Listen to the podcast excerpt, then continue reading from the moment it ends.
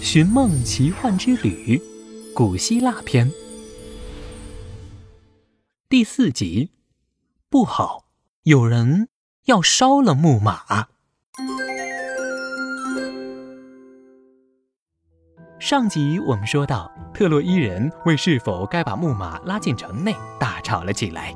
最后，老国王决定将木马拉进城内，但是事情好像并没有那么简单。木马肚子里的士兵们攥紧了手里的兵器。紧张地等待着进入特洛伊城。这时，令所有人都始料未及的事情发生了。上！随着一声令下，木马底部发出了噼里啪啦的火焰声。帕尔斯王子带兵折返了，一阵阵灼热的浓烟自下而上的升腾起来，木马肚子里的温度骤然升高。不好，有人要烧了木马！士兵们握紧了长矛，准备跃出木马和他们决一死战。别慌，小泼猴急中生智，立即打开了万能手表。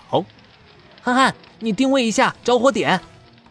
河马憨憨掏出口袋里的微型电脑，利用红外辅助系统，迅速根据木马内部的空间、气流和温度进行了建模，并精准定位了着火点——木马的左前角。万能手表，冰流冲击！小泼猴小声发出了指令。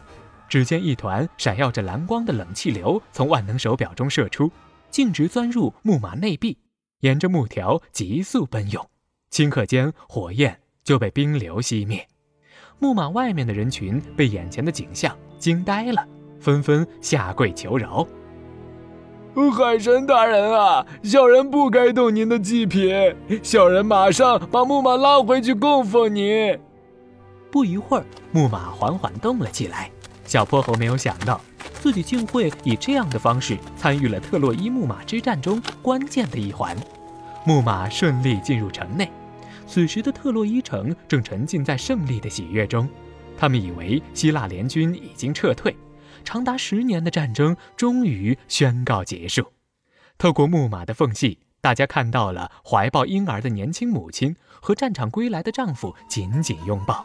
老人们在海神波塞冬神像前虔诚地祷告，孩童们赤着脚在尘土飞扬的巷子里奔跑。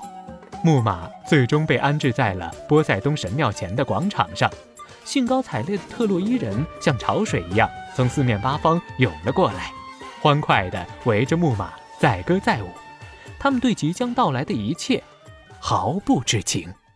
战争会把这一切都毁灭的，龙小白暗自感叹。哼哼猪和河马憨憨也深深叹了一口气。小泼猴看着这一切，陷入了深深的思考。虽然进入了特洛伊城。可是星火少年队看上去并不开心，他们接下来会做出什么选择呢？请听下集《拯救特洛伊平民计划》。